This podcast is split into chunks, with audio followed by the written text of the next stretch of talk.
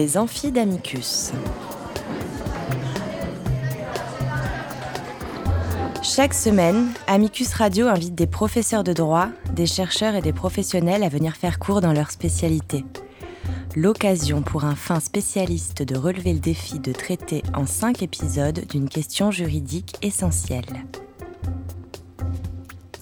Aujourd'hui, Karine Gilberg, professeure associée à l'Université Paris 10, nous parle de légistique, le défi toujours renouvelé du mieux légiférer. Épisode 2. Une règle de droit bien écrite sera-t-elle effectivement reçue? Bonjour chers auditeurs, heureuse de vous retrouver cette semaine pour un nouvel épisode sur la légistique. La semaine dernière, je vous expliquais ce qu'était la légistique et pourquoi c'était un enjeu global. Aujourd'hui, je voudrais rentrer un peu plus dans le cœur du sujet et euh, parler en particulier de l'écriture du droit, pourquoi c'est une exigence première de la légistique, mais pourquoi c'est une exigence non suffisante pour garantir que le droit sera reçu par ses destinataires? Pourquoi Mieux écrire le droit est une exigence euh, première, c'est une des préoccupations de la légistique. Cette exigence, elle est première euh, parce que euh, les observateurs du droit et de la loi, en particulier en France, ont constaté qu'il y avait de nombreux défauts, que la loi souffrait de nombreux défauts et que ces défauts étaient de longue date très identifiés les ambiguïtés, les incohérences, les imprécisions, une loi qui foisonne de détails, une loi trop générale ou au contraire trop spécifique, un défaut de lisibilité, une législation euh, par référence. Les critiques ne manquent pas, la liste est très longue et peut-être que nous passerions cet épisode à décrire les euh, différents défauts de la loi, mais c'est pas mon objectif aujourd'hui car ces défauts ont été très décrits. Mon objectif aujourd'hui, c'est de vous expliquer comment on peut lutter contre ces défauts et comment ces défauts ont inspiré certains principes de légistique dit formelle. La légistique formelle, c'est toutes les techniques qui permettent au rédacteur de la norme de euh, rédiger le texte législatif ou réglementaire de façon suffisamment euh, claire euh, et de façon à lutter contre tous les défauts que j'ai pu signaler. Cette légistique formelle, elle trouve ses racines, comme je l'expliquais euh, la semaine dernière, dans euh, la philosophie euh, des Lumières et dans d'autres traités de législation, en particulier le traité de législation de Jeremy Bentham, qui a énoncé une série de principes qui perdurent encore aujourd'hui. Donc, dans son traité de législation civile et pénale, Jeremy Bentham, en 1830, énoncer la chose suivante, le but des lois est de diriger la conduite des citoyens. Deux choses sont nécessaires, disait-il, pour accomplir ce but, que la loi soit claire et que la loi soit concise. Ce qui est intéressant, c'est que ces principes irriguent toujours la légistique actuellement et le travail du euh, rédacteur. La clarté, la brièveté, disait-il, sont deux qualités essentielles. Tout ce qui contribue à la brièveté contribue à la clarté. Montesquieu lui-même avait souligné l'importance de la simplicité du droit. Évidemment, quand on a dit clarté, euh, concision, on n'a pas dit grand-chose pour le rédacteur, parce que le rédacteur, lui, doit s'orienter euh, et il a rédigé des dispositions euh, spécifiques, et donc comment il peut atteindre cette clarté euh, ou cette concision. En 1801, même avant Jérémy Bentham, cette question du style des lois a déjà été explorée par un, un auteur qui s'appelle Joseph de Bernardi, qui expliquait que la loi doit parler en maître, qu'elle doit ordonner en souverain qui commande, sa diction sera grave, concise, simple et majestueuse, donc on rejoint Jérémy Bentham, tout ce qui est obscur, inutile ou indéterminé sera exclu. Si on parle encore euh, d'histoire, du style des lois, pour la France, cette histoire commence bien avant Jérémy Bentham, puisque l'ordonnance de Villers-Cotterêts euh, a prévu que, euh, certes, la rédaction des actes officiels devait se faire en français, mais aussi, et peut-être plus significativement encore, c'est ce que dit l'ordonnance, c'est capital, dit-elle, dans un style limpide. On n'a toujours pas beaucoup avancé sur cette question, puisqu'on est toujours sur l'énoncé de grands principes. Euh, et euh, la légistique formelle, elle qui va donc naître dans les années 70, euh, ou en tout cas s'affiner dans les années 70, va renouveler les outils à disposition du rédacteur et énoncer un certain nombre de règles d'or, donc qui sont exactement dans la continuité historique de ce que ce qu'ont énoncé ces grands auteurs. La légistique formelle va renouveler donc les outils et énoncer ce qu'on appelle des conventions de rédaction euh, législative. Ce mouvement euh, pour la qualité rédactionnelle, il va être aussi appuyé par le Conseil constitutionnel dès les années 80.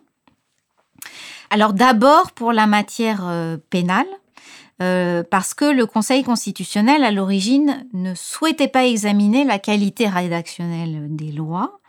Cette qualité rédactionnelle était néanmoins euh, importante pour les dispositions pénales. On comprend bien qu'une disposition pénale pouvant conduire à une sanction pénale et à une privation de liberté devait être rédigée de façon suffisamment claire pour que euh, vous et moi sachions euh, quelles sont les limites à ne pas franchir et les risques que l'on encourt à euh, faire certains actes.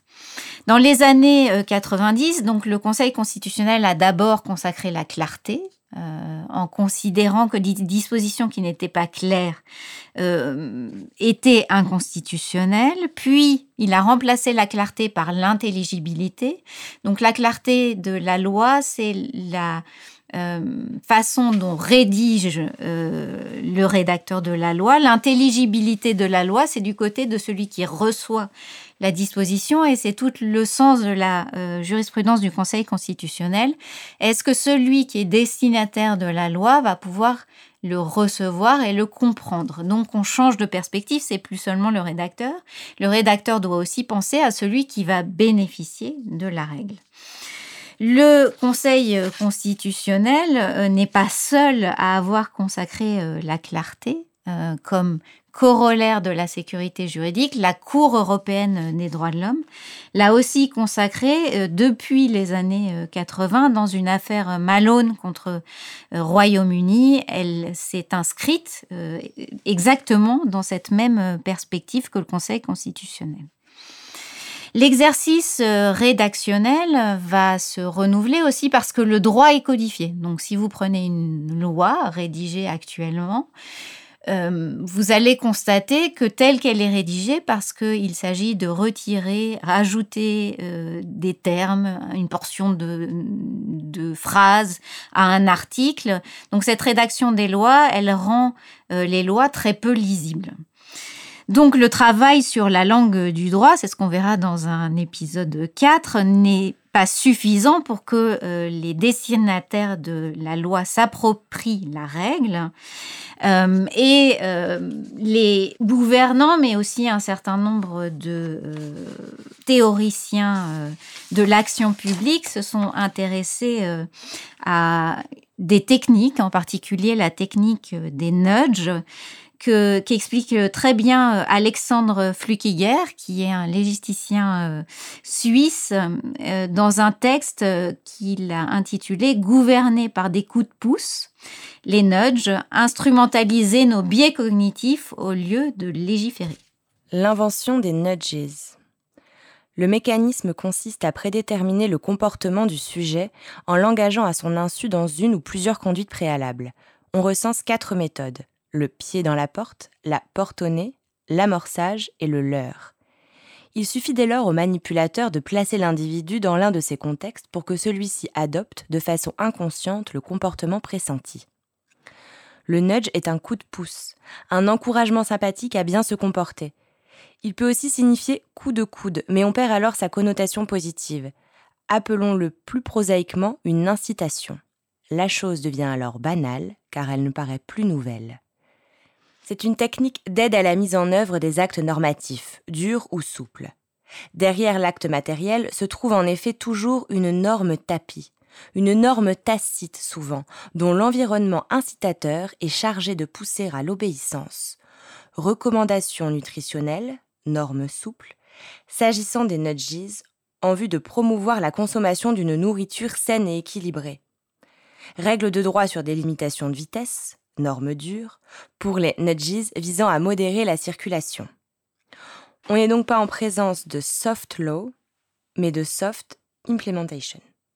Les choix par défaut peuvent être anodins, abonnement à une circulaire d'information administrative, de portée moyenne, déduction volontaire automatique du salaire de l'impôt sur le revenu, ou lourdes conséquences, fait d'être donneur d'organes à défaut d'avoir explicitement donné son accord ou de n'obtenir des compléments de rente que sur demande en matière de sécurité sociale. Le coup de pouce paraît moins incisif par rapport au coup de matraquage, outil plus brutal et très peu psychologique de mise en œuvre des lois. Ce qu'explique donc Alexandre Flukiger, c'est que euh, les nudges euh, sont une incitation à agir, ils viennent accompagner euh, la loi.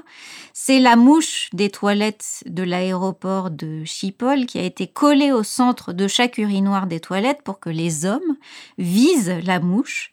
Cette incitation inconsciente a des effets et Viser juste aurait permis d'alléger les frais de nettoyage des toilettes de 20% dans cet aéroport de Schiphol. La question évidemment, est-ce que ces nudges, puisqu'ils sont inconscients, euh, sont-ils compatibles avec la démocratie? Est-ce que c'est une incitation ou est-ce que ce serait pas plutôt une manipulation? Évidemment, la question de l'application effective de la loi est une question centrale pour la légistique, que la loi soit accessible, intelligible et que ses objectifs soient compris. Euh, ne passe pas seulement par le texte, mais aussi par un, accompagnement des destinataires. Je vous remercie, chers auditeurs, euh, de votre écoute et on se retrouve la semaine prochaine pour un nouvel épisode. Cet épisode des Amphidamicus a été préparé avec l'aide de Sarah Albertin, Camille Blomberg et Olivia Cross, avec à la réalisation Lucien Auriol. Vous retrouverez toutes les références citées dans l'émission sur notre site internet amicus-radio.net, rubrique Les Amphidamicus. N'oubliez pas de vous abonner à cette émission et de nous suivre sur les réseaux sociaux.